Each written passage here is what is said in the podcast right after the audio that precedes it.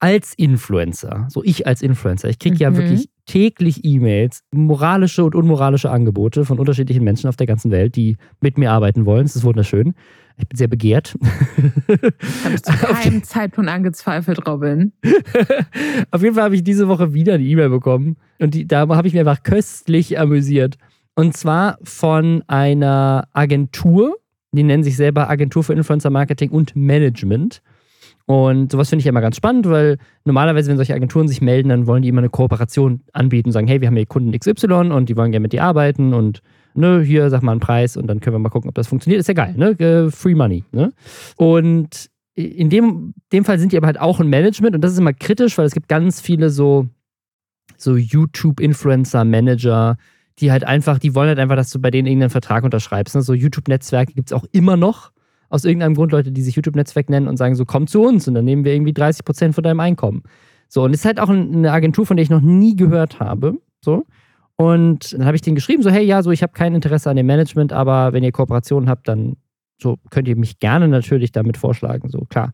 Dann haben sie was gemacht, das liebe ich ja weiß nicht, ob das andere Leute auch so kennen, aber wenn du so das Gefühl hast, ich habe gerade alles in der E-Mail geklärt und dann kommen die und wollen ein Meeting machen. und zwar haben die sofort geantwortet mit so einem Calendly-Link, von wegen so, such dir einen Termin raus, damit wir uns kennenlernen können und gucken können, wie wir zusammenarbeiten können. Dann meine ich so, ich habe euch gerade geschrieben, wie wir zusammenarbeiten können. Wenn ihr was habt, schickt's mir. Ich muss euch nicht kennenlernen. So, ich habe ich hab keine Zeit in 30 Minuten Meeting mit dem Geschäftsführer zu machen. Aber dann habe ich gedacht, okay, pass auf, vielleicht sind die ja cool, bevor ich den Termin jetzt angucke, dann gucke ich mir mal an, wer, wer das eigentlich ist, so, ne? Und bin auf deren Website gegangen. Ich sage jetzt extra nicht den Namen, weil so, ich möchte jetzt hier nicht so anfronten, aber du möchtest auf dieser nicht, Website. Dass irgendjemand mit ihnen zusammenarbeitet. Nein, ich möchte, ich möchte nicht, dass sie nicht mit mir zusammenarbeiten. Aber vielleicht, vielleicht haben sie ja doch Ahnung. Auf jeden Fall das aktuellste Video, was sie hochgeladen haben, bei sich, bei sich auf ihrem eigenen Social-Kanälen so, das ist, jeder kann Manager sein. Und das, bei dem Titel dachte ich schon direkt so, das ist überhaupt keine Red Flag, dass ihr das selber sagt, so von wegen so, jeder, jeder kann sich Manager nennen. und ihr wollt mein Manager sein. Okay, gut. Nee, aber in dem Video geht es aber dann tatsächlich darum, sie sagen so, hey Leute, passt auf, jeder kann Manager sein. Und das ist schlecht. Also jede, ne, ganz viele Influencer haben ja einfach nur den Bruder oder den Cousin oder die Mutter oder irgendjemand von denen managt die und die haben alle keine Ahnung. Ihr braucht ein richtiges Management, aka uns. Ne? Also die Ansage ist wirklich in diesem Video, checkt den Background von den Leuten, die euch versuchen, ein Management anzutreten. Und dann habe ich natürlich gesagt, okay, dann, dann mache ich das mal. Ich check mal deinen Background. und dann bin ich auf LinkedIn gegangen von diesem Typen, der mir hier, der, der mich managen will. Und sein Background ist, der hat 2021 Abi gemacht und 2021 diese Agentur gegründet und das ist seine gesamte Berufserfahrung. Und als weitere Berufserfahrung hat er angegeben, dass er Influencer ist und einen Instagram-Account hat. Dann habe ich mir diesen Instagram-Account angeguckt und der hat 1000 Follower. Vielleicht ist er ja auf eine ganz geheime Managementschule gegangen oder hat sich, weiß ich nicht, war irgendwo im Exil und hat sehr viele Managementbücher gelesen und das quasi alles so in sich aufgesogen und er braucht keine herkömmlichen schulischen Ausbildungswege, Robin. Weißt du, das ist sowas so, dein, dein Gehirn klammert sich dein Dein Geist klammert sich an sowas fest, aber die wahren Performance-Asse, die sind da weit drüber hinaus. Ich ja. finde das, mich motiviert Also ich will ja gar nicht sagen, mich dass er nichts kann. Also wer ist ja ein super Manager? Ich werde mir nächste Woche einen neuen Job für mich ausdenken. jeder kann Manager sein. So. Glaube ich auch. Ich, das, ich, ich glaube wirklich, jeder kann das. Nicht in unterschiedlich guter, ne, in unterschiedlich gutem Ausmaß. Natürlich kann das jeder, das ist ja kein geschützter Begriff. Ganz genau. Das ist so wie, ist es nicht so wie Heilpraktiker oder so? Ja, obwohl Heilpraktiker ist, kann man sich auch, kann man sich immer Heilpraktiker nennen? Ich weiß es nicht. Es gibt irgendwas ja. auf jeden Fall, was so in die Richtung geht, das kann man immer einfach sagen. Ich glaube Journalist. also es gibt natürlich Jobs, da ist die Bezeichnung, bezieht sich dann eher darauf, was man aktiv tut, als dass man dann da so ein, weißt du, so ein Formular kriegt, wo dann so draufsteht, ja. sie sind das jetzt. Ich war jetzt auch auf keiner Journalismusschule. Ich arbeite halt journalistisch, seitdem ich 17 bin. Und das ist dann dieses Jahr 17 Jahre her, Mensch. Crazy. Also das heißt, du hast auch direkt nach der Schule deine Berufserfahrung gesammelt. Schon ähm, während der Schule tatsächlich. Vielleicht habe ich ihm Unrecht getan. Weißt du, vielleicht ist, vielleicht ist er einfach sehr, sehr gut. Ich fand nur diese, ich fand es nur so interessant, dass sie damit werben, dass man den Background checken soll. Ja, und wenn man dann deren Background checkt, dann ist da einfach nichts. Es ist so absurd. Also Oder, warum? pass auf, vielleicht warum bei macht dir hat es jetzt nicht funktioniert, aber vielleicht ist es so Reverse Psychology. Ja, das dachte ich. Ich dachte, man, ich dachte auch, das ist so, wenn wir ja. das so sagen, dann denken sich die, mhm. dann vertrauen uns die Leute, dann denken die, das macht ja, ja wenn keiner. Man dazu auffordert, ja, genau, dann würden ja, ja, ja. die ja nicht keinen Background haben. ja, genau. Das ist, ja, ja, das ist, das ist, das ist so wie, du lügst jemanden offensichtlich an und sagst dann so, ich kann ihn auch anrufen, ne? Also wenn du willst, ich rufe ihn an. So. Oh, das habe ich mal für, das habe ich mal für so Gästeliste für ein Konzert gemacht. Habe ich so getan, als hätte ich die, die Nummer vom Tourmanager. Das hat gut funktioniert. ja, das ist der Trick. So, wenn, wenn, du, wenn, du, wenn du so super confident den Leuten so vorgaukelst, als, als so könntest du es machen, dann denken Leute, ja, okay, der wird das ja nicht sagen, wenn ich ihn jetzt so easy in dieser Lüge erwischen würde. Voll. Oder auch so dieses so, man, keine Ahnung, jetzt so Beispiel, was mir gerade einfällt, ich weiß nicht, warum mir exakt dieses Beispiel einfällt. Stell dir vor, du hast so eine Leiche im Kofferraum und dann wirst du von der Polizei angehalten. Die sagen so, okay, aber können Sie mal einen Kofferraum aufmachen? Und dann so, wieso glauben Sie, ich habe da eine Leiche drin? weißt du, und dann geht man schon so selbstbewusst hinten so zum Kofferraum. Ja, oder, oder andersrum. Und nestelt schon so am Schloss rum und ja, ja, hält ja. aber auch so Augenkontakt und macht noch so Witze drüber, bis der Polizist sich dann selbst albern vorkommt. Oder die Polizistin. Und sagt, ach nee, Ja. kommen Sie, ist gut, als hätten Sie da eine Leiche drin. Aber eigentlich hast du da eine Leiche drin. Ja, ja, ja. Du musst es, du musst es noch mehr machen. Du musst, du, wenn, die, wenn, die, wenn die Polizei dir direkt kommt zur Verkehrskontrolle, du so, ich habe eine Leiche im Kofferraum. so einfach so proaktiv so. Obacht! Tatü, tata. Ja, äh, wundervoll. Jetzt haben sie mich erwischt.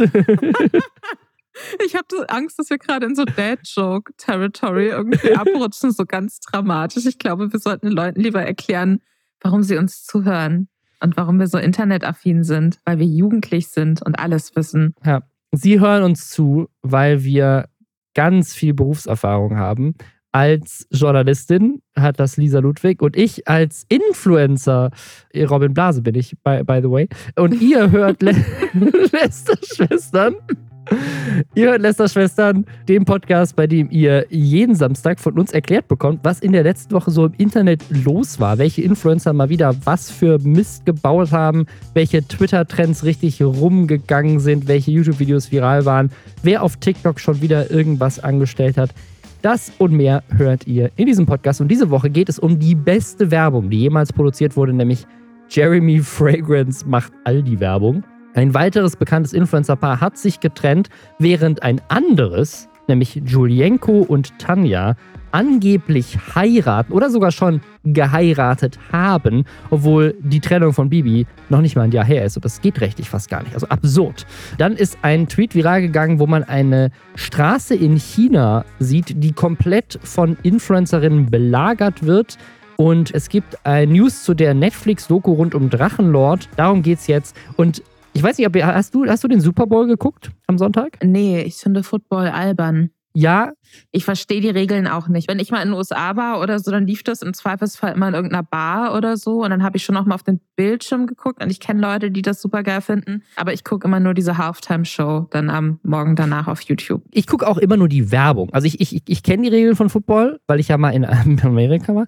Nee, aber, aber ich habe tatsächlich den auch nicht geguckt, weil es immer zu spät ist. Ne? Aber die Werbung, ich, ich gucke, die Halftime-Show ist mir ehrlich gesagt nicht so, nicht so, ist mir egal. Aber die Werbung ist immer das Geile. Ne? Also bei, beim Su- Super Bowl werden die krassesten Werbespots der Welt werden da präsentiert. Und äh, dieses Jahr hat ein Slot, also ich glaube, das ist 30 Sekunden, ein einzelner Slot, also wirklich nur 30 Sekunden der Werbung vorkommen, hat 7 Millionen Dollar pro kleinen Werbespot gekostet. Und da sind ja die Produktionskosten noch gar nicht drin. Mhm. Und für diese, für diese Werbespots, da wird, da wird die Produktionskosten teilweise, ne, also ich glaube, dieses Jahr gab es einen mit, mit Breaking Bad. Da haben sie, da haben sie wirklich die Originaldarsteller rangeholt und haben das auch unter dem Breaking Bad Namen produziert für so eine Vince Chips-Marke. Gilligan, der Serienschöpfer, hat das auch geschrieben und gedreht. Ja, also das, das, das, das wird 10, 20 Millionen gekostet haben. Easy, dieser Werbespot. Und dann hast du nochmal 7 Millionen, um es überhaupt auszustrahlen. ich fand ihn absurd. nicht gut. Darüber habe ich einen Text beim Movieplot geschrieben. Falls ihr den lesen wollt, feel free.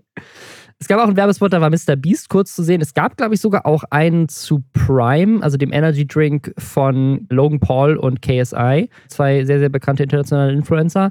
Aber den krassesten Werbespot, den absolut krassesten Super Bowl-Werbespot, der einfach nicht beim Super Bowl lief, aber auf jeden Fall da hätte laufen können. Und ich weiß nicht, ob das vom Timing Absicht war oder ob es nur Zufall war, aber es wirkte sowieso. Wir platzieren uns mit den ganzen geilen Spots. Das ist nämlich die Aldi Nord Werbung mit Jeremy Fragrance. Und einfach Riesenapplaus an die Agentur, weil ich finde, das ist einer der Werbespots, die am meisten den Puls der Zeit erfasst haben und auch die, die erste so Influencer-Werbekoop, wo ich sagen muss, da hat sie jemand richtig verstanden. So, finde ich richtig gut. Ich habe so ein bisschen, vielleicht bin ich diese Woche auch im Ich hasse Werbespots-Fieber. Ich habe keine Ahnung. Ich muss sagen, ich, ich fand es schon irgendwie witzig, weil es dir so ganz offensichtlich mit so Bildern und so Klischees aus so Parfumwerbung spielt. Mhm. Ich habe mich sehr, sehr lange gefragt, was genau jetzt an Aldi Nord, worauf sie da hinaus wollen. Es dauert sehr lange. Und ja. dass sie dann auf Brot kommen, was so mhm. das, ich, ich weiß nicht, wer, wer es liebt, bei Aldi Nord Brot zu kaufen. Aldi Nord, die schlechtere Variante von Aldi, Aldi Süd ist superior, möchte ich sagen. Uh, Und jeder weiß es. Uh. Wenn ich, ich bei auch, Nord aus dem Süden, ich muss dazu stimmen, zumindest ja. in Berlin, habe ich das Gefühl, man ist immer so in irgendeinem so dystopischen Zukunftsszenario. Irgendwas liegt immer rum, irgendwas ist immer umgekippt. Alle Grundnahrungsmittel sind schon weg. Also ich habe nicht das, vielleicht bin ich in Neukölln in den falschen Aldi Nords, I don't know. Aber also ich, ich bin noch nie bei so einem Aldi Nord rein, dachte mir, ach, dieser, dieser Geruch nach frischem Brot. In meinem ganzen Leben noch nicht. Und ich werde dieses Jahr 34 Jahre alt. Deswegen hat mich diese Werbung irgendwie nicht abgeholt und deswegen macht es für mich am Schluss nicht Klick. Grundidee finde ich witzig, aber sie hätten für mich am Schluss auch was kommen müssen, wenn sie jetzt gesagt haben, so, oh, der Geruch nach abgestandenem Eigenmarkenbier Augenzwinkern oder so, ne? Wo man weiß, ja, das ist Aldi Nord, ne? Dann, dann hätte ich so gesagt, auch Mensch, Aldi Nord, well played. Das finde ich witzig. Aber so diese Brotsache, das bringe ich überhaupt nicht zusammen mit Aldi Nord. Das tut mir leid. Was wäre das für eine richtig gute Werbung? Einfach so, ja, wir wissen, bei uns stinkt's, aber kommt zu uns. Unsere Preise sind trotzdem richtig günstig. also, ich, also ich muss auch sagen, das Brot ist jetzt nicht das Produkt, für das Leute zum Aldi gehen, glaube ich. Ich weiß nicht, ob das Brot bei Aldi gut ist, weil ich habe noch nie Brot bei Aldi gekauft. Also ich schon, ich, ich habe schon Brot bei Aldi gekauft, aber ähm, es riecht da jetzt ja, halt ich, nicht nach frischem Brot. Also ich, also, also ich, ich, weiß es nicht, aber ich habe, ich hab, glaube ich, noch nie Brot bei Aldi gekauft. Nur Toastbrot. Aber ich also generell diese Idee, weil es auch so gut zusammenpasst mit diesem, so die vier Elemente, so Erde, Luft, Wasser, Feuer, Power. Ne, und dann, halt Jeremy Fergans da als Gesicht drin zu haben. Also ich, generell bin ich ja bin ich ein Riesenfan von Werbung, die andere Werbung parodiert. Werbung, die sich halt nicht so ernst nimmt. Deswegen bin ich auch ein mhm. großer Fan von den Werbespots, die hier Ryan Reynolds macht mit seiner Firma, die auch immer so sich, sich selbst und auch Werbung an sich nicht zu ernst nimmt. Bin ich ein Riesenfan von. Die haben ja zum Beispiel auch diese Palette produziert, wo sie diese eine Darstellerin dann von, von, von dem Werbespot weggeholt haben und dann sozusagen direkt nachdem der viral gegangen ist, in einem, in einem Werbespot für eine andere Marke reingeholt haben und sie haben so richtig geile Sachen gemacht. Und so solche Sachen, das ist einfach, das ist einfach smart, sowas liebe ich. Und dann so einen aktuellen Hype-Charakter wie Jeremy Fragrance da reinzupacken, mit dem Parfüm-Kontext. Ich glaube, die Werbung, also wahrscheinlich haben die die konzipiert schon ohne Jeremy Fragrance und die hätte wahrscheinlich auch ohne ihn funktioniert. Ne? Mit ihm wird es halt einfach tausendmal besser.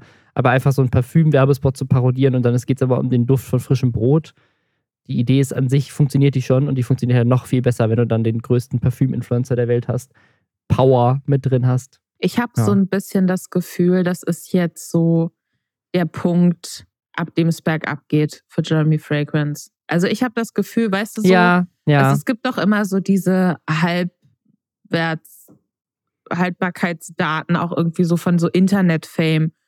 Und ich habe das Gefühl, und das ist jetzt nicht, es soll jetzt nicht, ich disse hier nicht Aldi Nord, ich kaufe schon auch oft bei Aldi Nord ein, ja.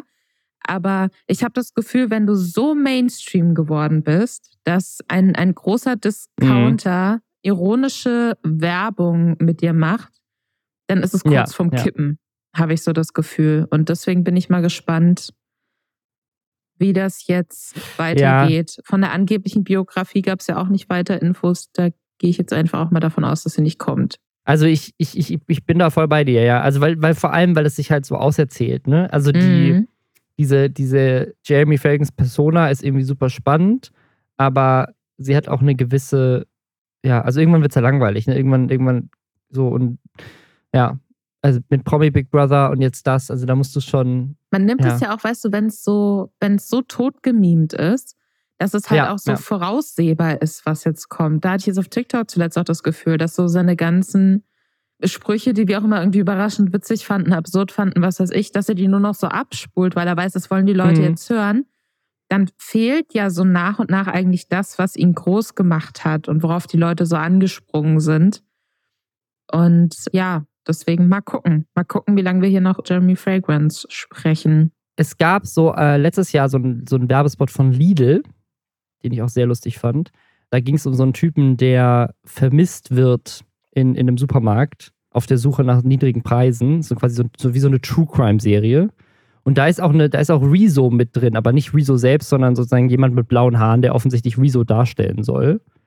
Und das war auch ein Discounter-Werbespot. Da musste ich jetzt auch gerade drüber nachdenken, aus dem Grund. Äh, weil ich, weil sozusagen die, die, der Unterschied ist, so diese Parodie in einem Werbespot von einem Discounter auf Rezo hat irgendwie für mich eine ganz andere Bedeutung als Jeremy Fragrance ist einem Werbespot von einem Discounter, ne, was diese Halbwertszeit angeht. Weil Rezo, weißt du, der wird da persifliert, weil jeder den kennt. Aber Jeremy Fragrance ist in dem Werbespot, weil jeder ihn lustig findet. Und ich glaube, das ist ein Unterschied. Ne? Also bei, mhm. bei Rezo, Rezo weißt du ganz genau, der kann morgen ein Video droppen, wo er irgendwas Aktuelles anspricht und das hat wieder zig Millionen Views und alle finden es mega geil. So, aber Jeremy Fragrance ist so, was, was will der denn noch mehr machen? Außer noch mehr darüber reden, wie viel Wachteleier er, er isst oder noch mehr. Also es kann ja nicht absurder werden. Ist der überhaupt Brot? Das habe ich mich auch gefragt. Ich glaube nicht, oder? das stimmt. Das ist der unauthentischste Influencer-Werbespot aller Zeiten, weil Jeremy Fragrance isst bestimmt kein Brot. Nur Käse. Und Wachteleier. Und ist, Jeremy Fragrance hat doch bei einem Interview gesagt, dass er irgendwie nur so acht Lebensmittel isst. Ja. Und er reduziert es immer um eins. Und wenn er dann immer, also irgendwie hat er immer keine Lust mehr auf Schinken.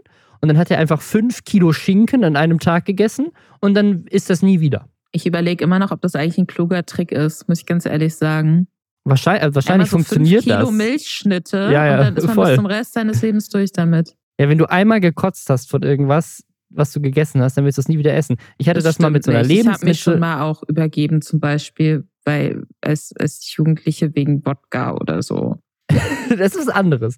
Aber ich hatte, ich hatte das schon mal, dass ich, ich habe so, ich habe so Senf gegessen mit, mit so einem, mit so einem Leberkäse-Ding oder sowas.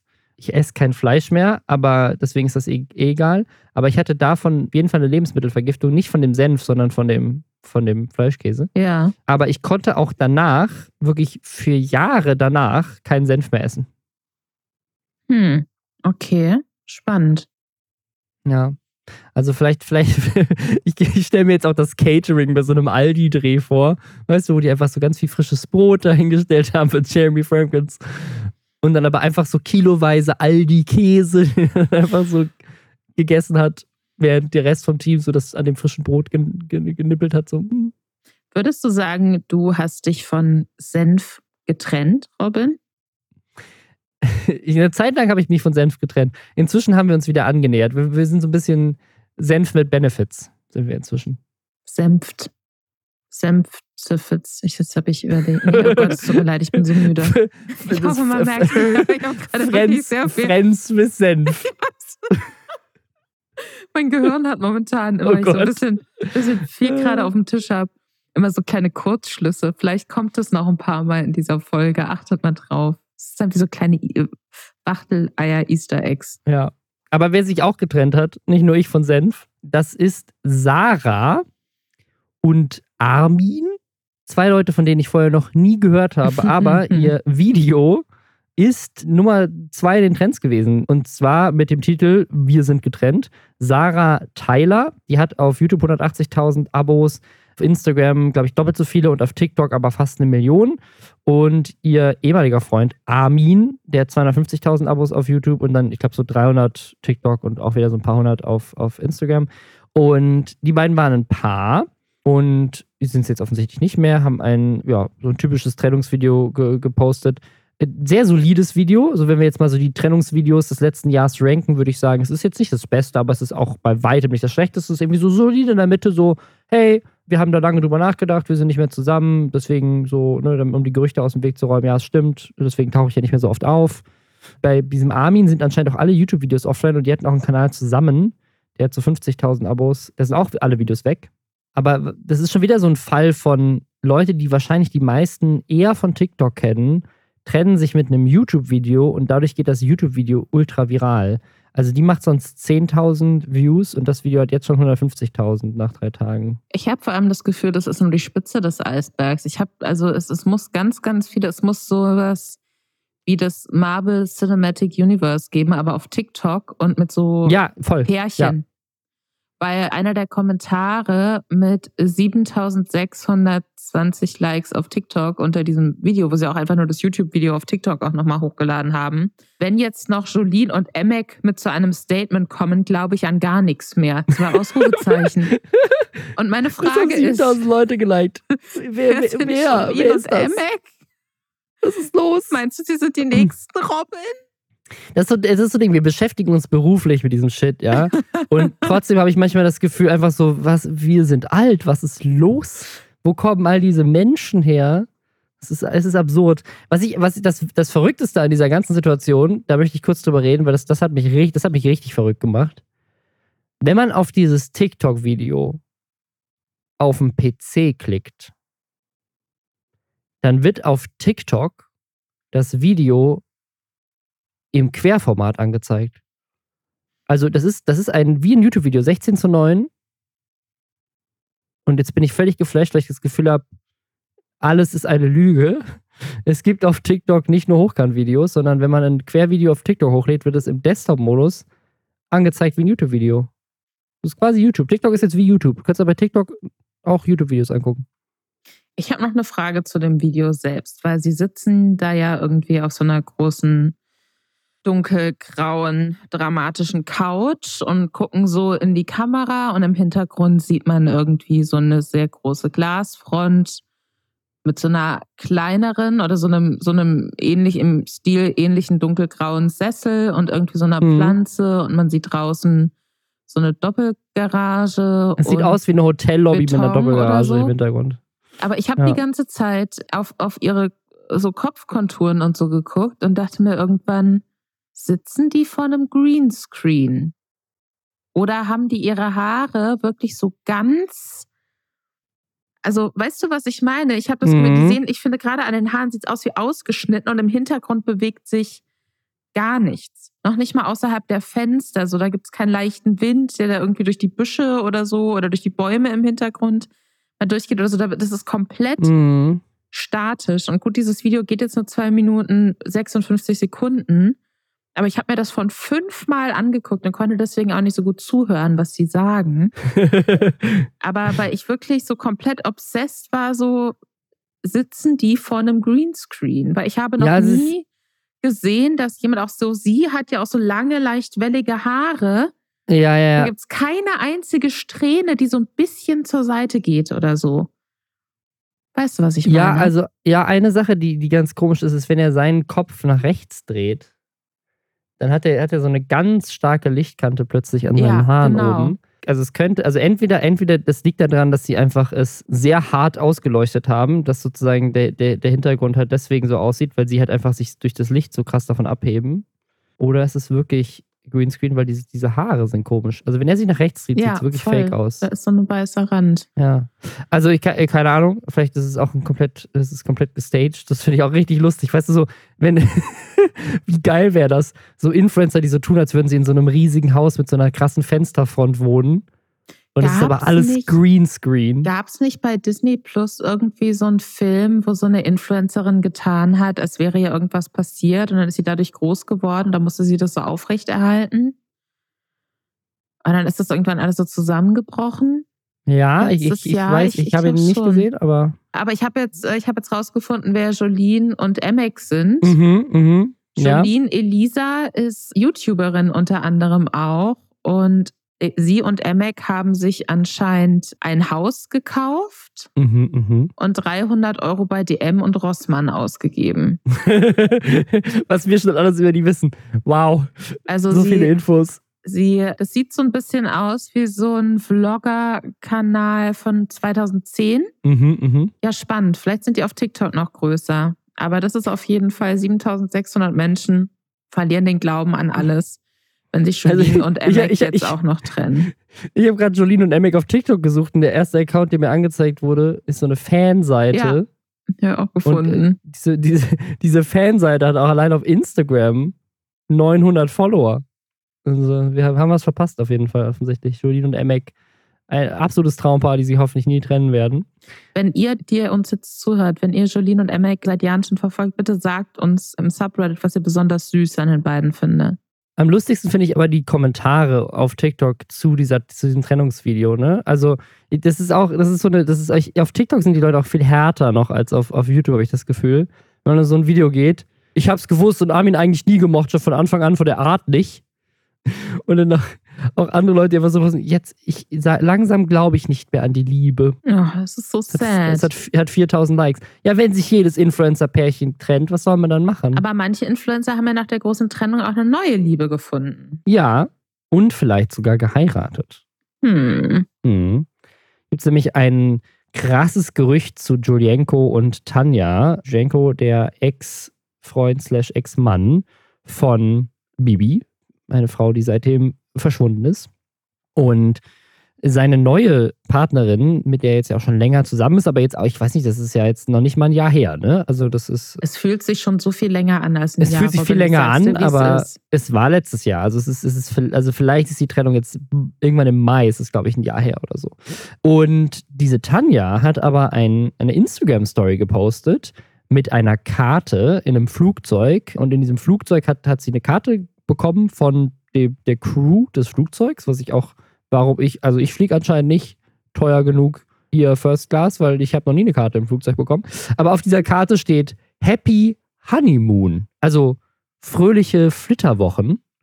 Und das ist natürlich, das hat natürlich das Internet komplett zum Ausrasten gebracht, weil warum sind die in ihren Flitterwochen? Sind die jetzt schon verheiratet? Geht das überhaupt? Weil die sind ja noch nicht mal geschieden oder können sie gar nicht sein. Also Julienko und Bibi können gar nicht geschieden sein zum jetzigen Zeitpunkt, weil die Trennung noch nicht mal ein Jahr her Aber ist. Und du ist musst das da warten. mit diesem Trennungsjahr nicht bundeslandabhängig? Ich glaube glaub nicht, dass das. Das weiß ich nicht. Das kann sein. Das kann sein. Ich, ich, ich weiß nur, dass, also aus eigener Erfahrung, weil meine Eltern äh, schon zweimal sich haben scheiden lassen in ihrem Leben, also nicht miteinander, sondern mit unterschiedlichen Partnern, äh, dass das auch immer ein Jahr Pause war dazwischen. Das war in Baden-Württemberg und in Bayern.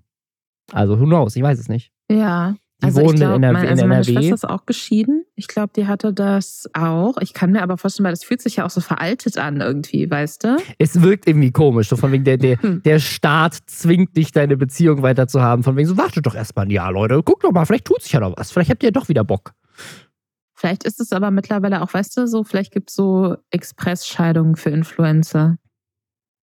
Ja, ja, ja. Vielleicht haben sie auch sich einfach in Spanien scheiden lassen und dann nach EU-Recht geht das oder irgendwie sowas. Who knows? Auf jeden Fall, was ich noch absurder finde, ist die Rückseite der Karte, weil sie hat dann auch eben nicht nur diese Frontseite gezeigt, wo halt Happy Honeymoon draufsteht, sondern auch die Rückseite. Und da steht Love is in the air. Wir freuen uns sehr, dass Sie heute mit uns ihr, in Ihr gemeinsames Glück starten. Wir wünschen Ihnen eine unvergessliche Reise. Love is in the air. We're happy you're starting your journey together with us. Have a lovely trip. Und da, also das ist ja offensichtlich wirklich eine Karte, die extra dafür gemacht ist, mit diesem Love is in the Air natürlich auch extra, also es ist nicht einfach irgendeine Karte, sondern es ist eine Karte offensichtlich von dieser Fluggesellschaft, die extra dafür da ist, um Paaren, die mit der Fluggesellschaft in ihre Flitterwochen fliegen, diese Karte als kleine Grußkarte zu geben. Und diese Karte ist aber auch nochmal handsigniert, hat jemand draufgeschrieben, liebe Tanja und lieber Julian Klaassen. Also auch so geschrieben, weil Tanja hat ja auch einen Nachnamen, ne? Warum haben sie Julian Klaassen geschrieben und ich liebe Tanja und Julian?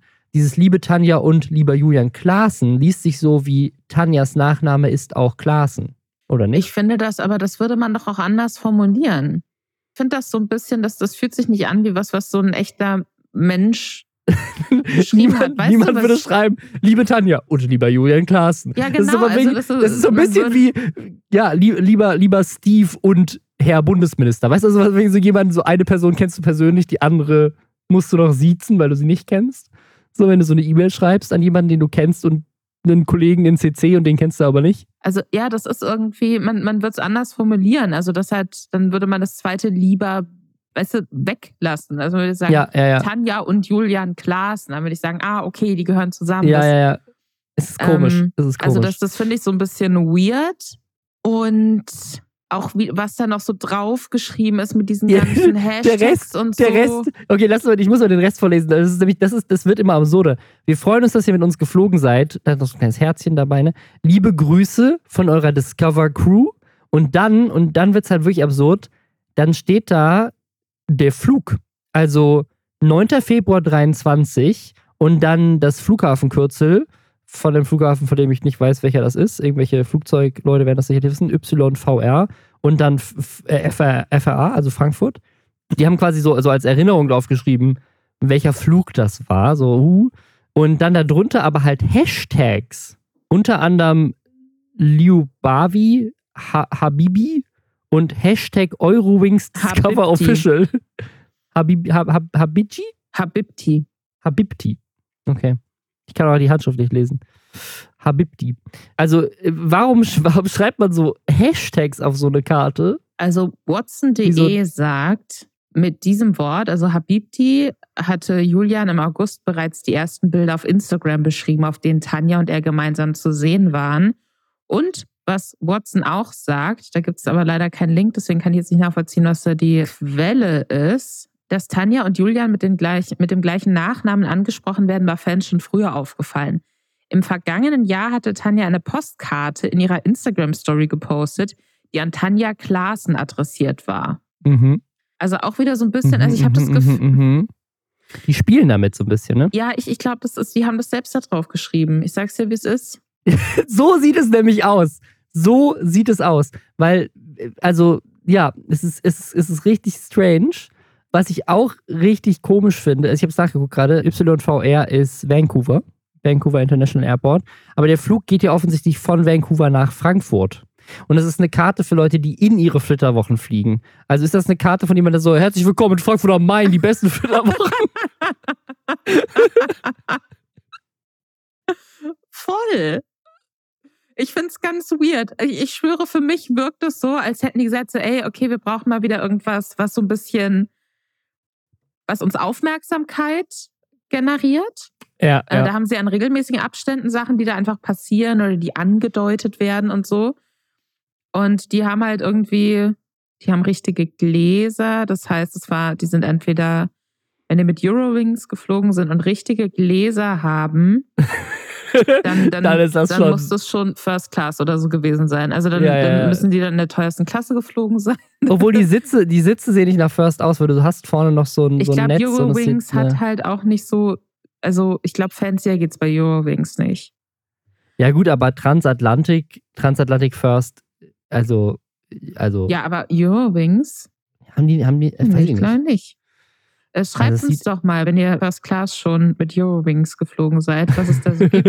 Und ob jetzt zum Beispiel, wie es vielleicht in dem Fall passiert ist, sein könnte, so, hey, ähm, ich nehme noch einen Weißwein, Chardonnay, und könnte ich so eine Happy Honeymoon-Karte und Gift haben? Fragen Sie nicht warum. Wir machen auch Hashtag Eurowings. Wir machen Werbung für Sie. Eurowings.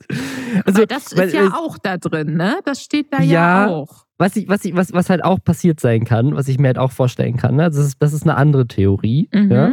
ist, weil offensichtlich hat die Person, die diese Karte geschrieben hat, scheint ja ein riesen Fan zu sein, wenn sie diesen Hashtag benutzt hat, den Julienko immer benutzt, um Tanja zu beschreiben. Ne? Und vielleicht hat die Person, also irgendeine Stewardess oder sowas, großer Fan, dachte sich halt so, uh, ich bin ein Riesenfan, ich muss denen quasi jetzt irgendwie was, was zustecken, so von wegen, um denen zu zeigen, dass ich ein Riesenfan bin. So, ey, ich find's voll geil, dass ihr mit uns geflogen seid, ey. Und die einzige Karte, die die aber haben, ist diese Honeymoon-Karte. Das kann gut sein, tatsächlich, ja. Und deswegen haben sie die halt denen gegeben, weil sie halt, ne, was, was, was hätten Ja, sie sonst ja. draufschreiben sollen? Auf eine Kotztüte? Und die posten das jetzt aber natürlich im absoluten Wissen, was Ja, da ja, ja. Ja, ich glaube, das war so. Ich glaube tatsächlich, das war so. und trotzdem extrem seltsam auf eine Karte einen Hashtag drauf zu machen. Das wirkt auch schon so ein bisschen so, als wäre das, weil es, da steht auch Grüße von eurer Discover Crew. Ich habe, äh, weißt du, was es auch sein kann? Jemand richtig Smartes im Eurowings Social Media Team. Weil, wenn die drüber, wenn die gemerkt haben, okay, ne, und das ist ja auch der Rückflug schon, vielleicht haben sie es beim Hinflug gemerkt und dann gecheckt, hier fliegen Promis mit uns mit, lass denen doch so eine Karte geben, die sozusagen sie auf jeden Fall auf Social Media teilen und die dann Diskussionen auslösen. Und wir schreiben da Hashtag EuroWingsOfficial drauf. Weil welcher Mitarbeiter, der einfach in einem Flugzeug arbeitet, nutzt so einen Hashtag? Das macht doch nur jemand, der im, Social-Bereich arbeitet. So und schreibt da so unseren Firmen-Hashtag. So, das, das ist eine Karte, die hat jemand aus dem Social-Team geschrieben, hat die jemandem im Flugzeug gegeben, um die denen zu geben, damit die das teilen, damit jeder weiß, riche Leute wie Julienko und Tanja, die unglaublich viel Geld haben und eine sechsstöckige Villa in Spanien sich bauen, die fliegen Eurowings. Ich, ich bin da, ich, ich glaube, wir werden hier angelogen. Robin. Irgendjemand lügt auf jeden ich glaube, Fall. irgendjemand lügt. Ja. Ich würde das jetzt sehr gerne, also ich, ich, ich, ich würde das sehr, ich, ich könnte mir sehr gut vorstellen, dass vielleicht jemand, der jetzt hier zuhört, sich seinen kleinen Detektivhut oder Ermittlerinnenhut aufsetzt und versucht, das investigativ rauszufinden. Es Vielleicht ist, arbeiten wir auch hier wieder mit Greenscreen. Vielleicht gibt Ja, es ja. irgendwo einen kleinen Lichtrand. ich finde, wir sollten so eine, so eine krassere Verschwörungstheorie drumherum spinnen. Ist nicht, über, ist, ist nicht über Kanada auch wieder so ein Ballon abgeschossen worden gerade? War das, war das rund um den 9. Februar? War der Honeymoon-Ballon. Das war ein riesiger Gender-Reveal für das Kind von Tanja Bibi und Julienko, war's. was schon auf dem Weg ist. Baby hat den Ballon runtergeschossen. Der, genau, es gibt bestimmt irgendwelche Flugnerds, die jetzt direkt nachgucken können, okay? welcher, welcher Eurowings-Flug ist am 9. Februar Vancouver nach Frankfurt geflogen? Ist nicht der Ähm. Flug, Dings, ach ne, nee, nee, die haben nicht die Flugnummer damit drauf. Das ist ein Datum. Okay. Ja, Ja. das lässt sich Also- bestimmt nachvollziehen. Bestimmt kann man Ja. auch irgendwas machen mit diesen Snacks, die man da so im Hintergrund sieht. Ich habe jetzt Wir- schon mal parallel gegoogelt, so Honeymoon, Flight, Eurowings, habe da jetzt nicht direkt was gefunden. Okay, Lisa, weißt du, was, du was, was wir eigentlich hätten machen sollen für diesen Podcast? Ich bin jetzt sehr Was enttäuscht, denn? dass ich erst jetzt auf die Idee komme. Ich finde, wir hätten einfach nur so als Investigativjournalisten, Mhm. hätten wir einen Flug buchen müssen mit Eurowings nach Vancouver, uns da anmelden müssen als, als Paar, was gerade in seine Flitterwochen fliegt. Aber wer von Und- uns gibt seinen Nachnamen auf, Robin? Wer wird nur mit seinem Vornamen angesprochen? Ja, also auf jeden, auf jeden Fall ich, weil der Nachname Blase eh schon nicht so der beste ist. Und dann, und dann gucken wir, ob wir so eine Karte kriegen. Und wenn nicht, dann beschweren wir uns beim Social Media Team von Eurowings und sagen, was Ja. ist da los? Das Und dann, stimmt. dann kommen, wir, kommen wir hinter die Geschichte. Aber würde deine, würde deine Firma so First Class Eurowings zahlen? Einfach damit wir das mal rausfinden, wie das, wie das ist mit dem. Also wenn wir, Damit wenn wir wir wieder mehr Lüge Werbung in diesem auf- Podcast haben, dann ja. wir, bra wir, brauchen wieder, wir brauchen wieder Werbung in dem Podcast. Dann, dann Wenn ihr wollt, das. dass wir die große Lüge, diese vermeintlich große Lüge hinter die mutmaßliche Lüge, ich möchte nicht, dass wir verklagt werden, die mutmaßliche Lüge hinter diesem Post, wenn, wenn, wenn, wenn ihr wollt, dass wir rausfinden, ob wir hier hinters Licht geführt wurden, dann äh, müsst ihr Werbung in diesem Podcast buchen, damit Robin und ich so tun können, als würden wir in Frankfurt heiraten wollen. Von Vancouver nach Frankfurt mit Eurowings First Class fliegen können. Wenn euch das wichtig ist, dann bucht Werbung in diesem Podcast. Finde find ich sehr gut, ja. Eine andere Möglichkeit, wie wir Geld sammeln könnten, ist, wir könnten auch nach China fliegen und da auf der Straße streamen. Das ist nämlich anscheinend ein echtes Ding. Also wir können das natürlich schwer verifizieren. Es wirkt unglaublich fake, aber es sieht sehr echt aus, wenn man sich die Videos dazu anguckt. Und zwar ist das diese Woche auf Twitter viral gegangen und zwar von einem Twitter-Account namens Naomi Wu. Die hat einen Tweet abgesetzt: Today's Taste of Cyberpunk. Hard Times for E-Thoughts. Falls ihr das Wort Thought nicht kennt, das ist ein abwertendes Wort für Frauen, das auf dem Internet genutzt wird. Das steht für That Hoe Over There oder so. Aber es geht um Frauen. Jede einzelne Person, die man in diesem Video sieht, sind Frauen, ist eine Frau. Und zwar ist das so ein Tunnel, wie so eine Unterführung. Also so eine Unterführung von so einer Straße einfach. Und da sitzen lauter Frauen, also wirklich Dutzende, auf dem Boden, teilweise auf so Klappstühlen oder auf kleinen Kissen, haben alle ein Ringlicht vor sich und die und teilweise ein Mikro in der Hand, teilweise Musikinstrumente oder irgendwelche anderen Sachen und streamen da, live streamen da mit lauter Stativen von der Straße aus. Und diese, diese Naomi Wu behauptet, der Grund, warum sie das machen, ist, dass es in China wohl üblich ist, dass man äh, auf Streaming-Plattformen Location Tagging nutzen kann. Also, dass sozusagen, wenn du in einer, in einer Nachbarschaft sitzt, wo die Leute wohlhabender sind, dann wirst du bei denen halt lokal angezeigt und kriegst dann als Streamerin höhere Donations von den Leuten, weil die halt mehr Geld haben, weil du halt so, keine Ahnung, in Charlottenburg sitzt und nicht in Lichtenberg. So. Wo würdest du dich denn in, in Berlin hinsetzen dann? Oder generell, also wenn du jetzt mal dir so Deutschland anguckst, Mhm. sagst du, okay, ich muss mit meinem, mit meinem kleinen Ringlicht Mhm. und mit meinem teuren Telefon, muss ich mich irgendwo platzieren, damit ich reichen Subscriptions greifen kann. Wo würdest du dich hinsetzen? Egal welche Stadt in Deutschland. Aber Das sag ist, einen Ort. das, ist, das ist ganz einfach. Starnberg. Starnberg. Starnberg ist der reichste Landkreis Deutschlands. Hast du das gegoogelt oder hast du das so Nee, zufällig das weiß Kopf? ich, weil ich da, weil ich da gelebt habe. Oh, natürlich, Robin. Oh mein Gott. Reichen Robin. Da bin ich zur Schule gegangen. Ich kenne die da ganzen zur Leute. Schule gegangen. Ja, ja, ja, ja.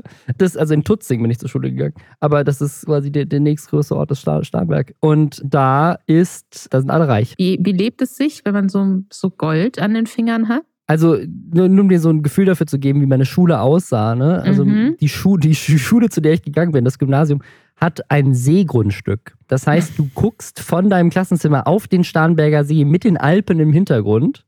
Und in der Oberstufe darfst du auch in den See rein im Sommer. Okay. Ja, auf jeden Fall, äh, da, die, sind, äh, die sind nicht in Starnberg, sondern anscheinend in einer, in einer wohlhabenden Nachbarschaft in China. Und ja, da, das, ist, das ist absurd, weil das, das, über dieses Video hinaus gibt es auch zig weitere Fotos, wo du halt einfach, also, das weiß ich nicht, das, das, das, scheinen, das scheinen wirklich, keine Ahnung, Dutzende, keine Ahnung, fast über 100 Frauen zu sein, die da sitzen. Teilweise sieht man auch Fotos, wo Polizisten dann vorbeikommen und offensichtlich denen sagen, sie sollen da weggehen oder so. Also das scheint auch so ein, so ein Ding zu sein. Die haben unglaublich viel Equipment einfach dabei, mobil auf der Straße. Es ist so, Ich frage mich halt, Ja. ob das nicht gestaged ist in irgendeiner Form. Weißt es du, was wirkt ich so meine? fake. Ja, ja, voll. Weil das ist halt auch so, ne, die haben da fast alle das gleiche Ringlicht. Das sieht alles sehr ähnlich vom Aufbau her aus. Ich kann mir auch nicht vorstellen, dass es ein, die müssen sich ja auch gegenseitig auf ihren Mikros irgendwie drauf haben, wenn die da so eng beieinander sitzen und jeder redet in seine eigene kleine Kamera, so, weißt du. Ich habe das Gefühl, für mich sieht das aus wie so ein Kommentar auf, wie so ein gestagter, moderner Kunstinstallationskommentar. Es sieht aus wie eine Kunstinstallation, sich, ja. ähm, ja. sich quasi in Anführungszeichen verkaufen im Internet, so von wegen die andere Art von Straßenstrich in Anführungszeichen, ohne jegliche Wertung von meiner Seite aus jetzt. Aber das sieht, für mich sieht das so aus, hätte so ein Kunststudent gesagt oder eine Kunststudentin, das ist jetzt mein Projekt irgendwie. Also es hat in, insofern für mich auch so ein bisschen was Dystopisches irgendwie. Es ist unglaublich Und dystopisch. ich glaube ja. einfach, weil diese Bilder so, so krass sind und so absurd aussehen, sind halt auch super viele Leute darauf angesprungen. Ich kann es mir nicht so richtig vorstellen, dass das wirklich regelmäßig so genau so passiert. Aber da sind so viele Videos, die auch off offensichtlich an unterschiedlichen Locations genommen wurden. das ist noch eine nee, andere, die also ist auf ich einer weiß natürlich Brücke. auch nicht, ne? Ich, ich war nicht, ich bin da nicht dran vorbeigelaufen, deswegen keine Ahnung. Ist durchaus möglich, dass das genau so ist, ne? Und, und dass das so passiert und dass es Standard ist und Leute das so hinnehmen als, ach ja, hier, das sind die E-Girls. es scheint wirklich ein Ding in China zu sein, weil dieser Thread ist so lang und dann haben auch Leute sich meinten so, ach okay, das sind immer nur Frauen. Dann hat, dann hat diese Person hier noch so ein Video ausgepackt, wo auch lauter Männer da sitzen und das auch machen. Die, ganz viele singen und rappen dabei. Und also sie behauptet in diesem, in diesem Thread, dass das so, ein, dass das so eine, so eine Freizeitaktivität ist. Also dass auch die, die aus sich, die, die da zusammen sitzen, sich auch zusammen verabreden, um da zu sitzen. Also das ist quasi gar nicht so einfach die Straße, wo die alle, wo die alle so zufällig chillen, weil das halt der, die reiche Nachbarschaft ist, sondern die haben sich einfach verabredet da und die meinen so, teilweise sind das halt so Fabrikarbeiterinnen und so, äh, so in ihrer Downtime, um sich ein bisschen was dazu zu verdienen, ist halt abends so die Aktivität, heute Abend bin ich halt so ein kleiner Influencer, bin halt so ein Celebrity. Ich mache halt so ein bisschen, kriege ein paar Spenden, singe irgendwas, habe ein Talent, was ich dann zeige als Livestream und ich mache das halt irgendwie draußen, ne? auf, einer, auf der einen Grund vielleicht, weil ich da mehr Geld bekomme als in meiner eigentlichen Nachbarschaft, in der ich lebe. Ja, Ich, ich finde es irgendwie, irgendwie beklemmend, muss ich sagen. Vielleicht ist es aber auch der perfekte Weg, um so Grundstückspreise runterzutreiben. Weißt du, was ich meine? Vielleicht muss man damit auch in so Innenvierteln in Hamburg und Berlin und so anfangen, dass man da dann einfach lauter Twitch-Streamerinnen und Twitch-Streamer hinsetzt, die dann die ganze Zeit rappen und ASMR machen und so. Mhm. Und dann hauen die ganzen Gentrifizierenden wieder ab. Mhm. Das ist ein guter Trick. Ich glaube, das ist ein guter Trick. Also ich, ich, ich stelle mir nur vor, dass wenn das so aus China hier rüberschwappt, wie sieht das dann in Deutschland aus? Also haben wir dann, keine Ahnung, ich stelle mir gerade so vor, dass, keine Ahnung, so hier in, in Berlin fährst du so nach Mitte und dann so, keine Ahnung, mitten auf der Straße ist halt so Tanzverbot und daneben ist so Ron Bilecki, der irgendwie über, darüber redet, wie viel Ja, Geld er keine Ahnung, wegpissen kann. Weißt du, so Dahlem, schönes Haus mit Garten. Und äh, auf der, auf, quasi auf der Außenseite des weiß gestrichenen Gartenzauns sitzt so 50 Mal Montana Black und raucht. So Ja. stell ich mir das vor. Ja, ja, ja, und, und redet einfach nur äh, über, über seinen Hund. Ja, oder So. auch so Spiele oder irgendjemand ist wieder eingebrochen. Genauso stelle ich mir das vor. Weil so ein Casino, einfach weg, so. Da ja. haust du doch rein. ja. Da sagst du doch, nee, dann lebe ich jetzt lieber woanders.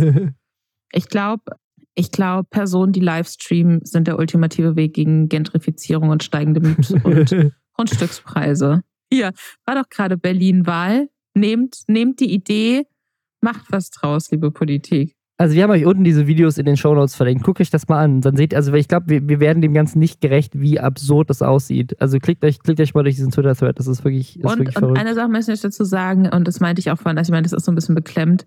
Es ist natürlich, wenn das, ne, wenn das passiert, weil Personen keine andere Möglichkeit haben und weil es so Kampf ums Überleben und deswegen sitzen die da stundenlang draußen vor einer Wand Mhm. und streamen live in der Hoffnung, dass sie dann so ein bisschen mehr Geld bei rumkommen. Und das ist natürlich nicht witzig und total traurig. Aber wir wissen eben nicht, wir, wir kennen die ganz konkreten Hintergründe nicht. Wir kennen die Personen nicht, die da abgebildet sind. Guckt euch den Thread mal an. Das ist wirklich eindrücklich, sage ich mal. Wer auch immer unterwegs ist, weil er nichts, äh, keinen Wohnort mehr hat, der Drachenlord. Wir wollen gar nicht groß über ihn reden, aber über diese Netflix-Doku, die es angeblich über ihn, äh, ihn geben sollte, wo auch, glaube ich, Netflix sogar bestätigt hat, dass sie das, dass sie da überlegen und sich das Ganze mal angucken. Da wollten wir euch ein kurzes Update geben. Da hat nämlich Solmecke ein Video gemacht, da ging es eigentlich um was anderes zum Thema Drachenlord, aber am Ende revealed er, dass Netflix wohl jetzt gesagt hat, dass es keine Doku geben wird und zeigt da auch einen Vertrag, einen Vertrag mit einer Produktionsfirma, den der Drachenlord wohl hatte. Und da sollten 20.000 Euro gezahlt werden für die Lizenzrechte an seiner Lebensgeschichte und an dem ganzen Material von seinen Channels. Aber anscheinend kommt das jetzt nicht zustande, weil Netflix da irgendwie doch keinen Bock drauf hat. Vielleicht kommt jetzt ein anderer Streamer, Join, RTL Plus, who knows. Aber ja, das ist, das ist so das, das Update zu der Story, weil wir da neulich drüber gesprochen hatten. Was ich interessant finde, ist die, die Firma, die quasi der Mhm. Nehmer wäre, hat bisher noch keine einzige, kein einziges Format laut, also, ne, die haben eine Website und da steht da, wer da so alles arbeitet. Dann haben die da als Partner RTL, Netflix, ARD, Medienboard Berlin-Brandenburg und Klammer auf, liebes Medienboard Berlin-Brandenburg, ich war schon mal auf eurer Fancy Berlinale Party und ich habe dieses Jahr noch keine Einladung bekommen. Und das macht mich sehr traurig, Klammer zu. Oh ja, Und das ja. äh, ZDF, mit dem hat diese Thursday Company angeblich wohl schon gearbeitet oder arbeiten mit denen aktuell. Wenn man die jetzt aber mal googelt und zum Beispiel mal bei Crew United guckt, wo man eigentlich immer so Filmschaffende und Unternehmen auch findet, was die halt bisher alles so an Projekten gemacht haben, dann findet man jetzt bei The Thursday Company GmbH nur ein Projekt aus dem Jahr 2021 oder zumindest 2021 wurde das eingetragen, bei dem der Titel nachgereicht wird und bei dem es sich um einen Doku-Spielfilm für Netflix handelt. Und da gibt es auch einen Cast, Nicolo Pasetti, Livia Mattes, was auch immer. Aber die Sache ist, die scheinen jetzt noch nicht so richtig viel Mhm. gemacht zu haben. Was ja nichts Und- heißen muss, aber Ja, aber das, das finde Ja. ich auch schon mal irgendwie so interessant, weil wir hatten, Mhm. ähm, als wir, wir besprechen ja immer, bevor wir aufnehmen, sprechen wir Themen ja immer noch mal kurz durch und sagen so, hey, wollen wir darüber sprechen? Und äh, für alle, die jetzt zuhören, Robin und ich hatten vorher so ein bisschen drüber diskutiert, ob, 20, ob wir 20.000 Euro viel oder wenig finden. mhm, Und, ja. und ich war so auf der Seite, ich, ich finde 20.000 Euro eigentlich nicht wenig, wenn es darum geht, einfach zu sagen, hey, wir haben jetzt das Recht, Ausschnitte aus existentem Videomaterial zu zeigen. Ja, und, und, auch die Rechte an der, an der Lebensgeschichte, ne? Also ja, wobei man natürlich auch, das finde ich immer so ein bisschen schwierig mit dem Recht an der Lebensgeschichte, weil grundlegend ist er ja eine öffentliche Person. Und deswegen kannst du ja auch ohne, dass er mitmacht oder ohne, dass er das absegnet, theoretisch seine Geschichte erzählen. Deswegen finde ich das eigentlich, gerade wenn das so eine offensichtlich noch sehr kleine Firma zu sein scheint, finde ich 20.000 Euro jetzt eigentlich nicht schlecht für so einen Drachenlord muss ich sagen. ich, habe lustigerweise, in Amerika ist das ja weitaus typischer, dass so Lebensrechte gekauft werden in so einer Story, ne? Und ich habe es gerade, mal gegoogelt und da steht normalerweise machen die Story Rights zwei bis fünf Prozent eines Budgets aus. Und normalerweise, wenn es jetzt nicht so ultra krasse Story ist, die sie irgendwie als Buch schon verkauft hat oder so, so eine halbe Million bis Million, aber normalerweise so 35.000 bis 75.000 Dollar. Eine andere Website sagt dir 25.000 bis 100.000 Dollar ich fand einfach nur 20.000 in, in dem Kontext zu wenig, weil ich gedacht habe, so diese Story über Drachenlord, die kannst du natürlich auch ohne die Lizenzrechte erzählen, aber in, einem Vi in Videoform brauchst du natürlich irgendwie auch die Möglichkeit, Material von ihm zu zeigen und gerade auch Zugriff auf privates Material, Videos, die er vielleicht offline genommen hat und so weiter.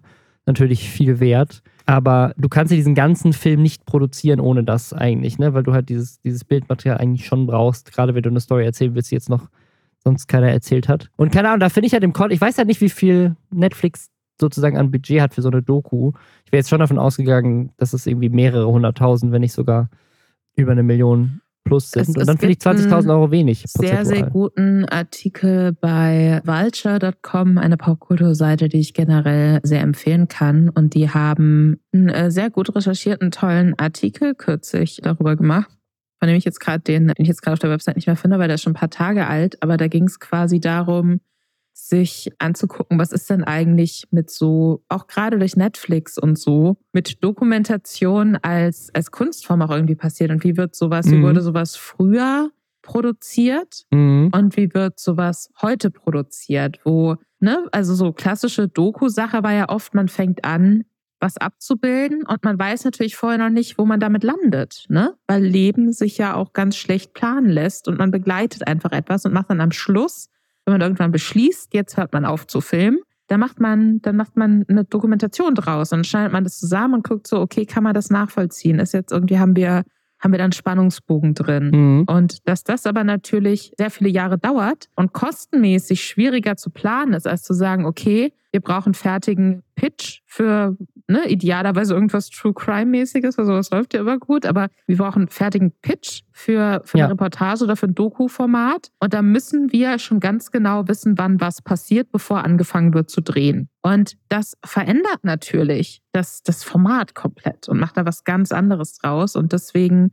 gibt es halt ganz, ganz viele so klassische Dokumentarfilmende, die durch Streaming-Anbieter wie Netflix einerseits jetzt ganz viele Aufträge kriegen, aber andererseits auch viel, viel weniger Budget haben, als man eigentlich bräuchte, viel, viel schneller produzieren müssen mhm. und ganz anders auch produzieren müssen. Und deswegen bin ich mir jetzt tatsächlich nicht sicher, wie viel Netflix für so eine, wie viel Budget ist da tatsächlich für so eine Drachenlord-Doku gäbe. Ja, vielleicht hast du recht. Mhm. Vor allem habe ich auch das Gefühl irgendwie, weißt du, da musst du sowas ja auch erstmal abdrehen. Ich weiß nicht, ob das, ich, ich, ich bin mir nicht sicher, ob Leute noch so großes Interesse am Drachenlord haben. Außer mhm, die, ne, ja. außer die Hater natürlich. Ja, ja. Wenn, wo du gerade dieses Doku-Thema ansprichst, ich bin heute auf eine Sache gestoßen, die ich bisher empfehlen kann, aber es ist sehr, sehr lang und deswegen ich habe bisher nur so den, noch nicht mal die ganze erste Episode geguckt, aber bisher finde ich es sehr spannend.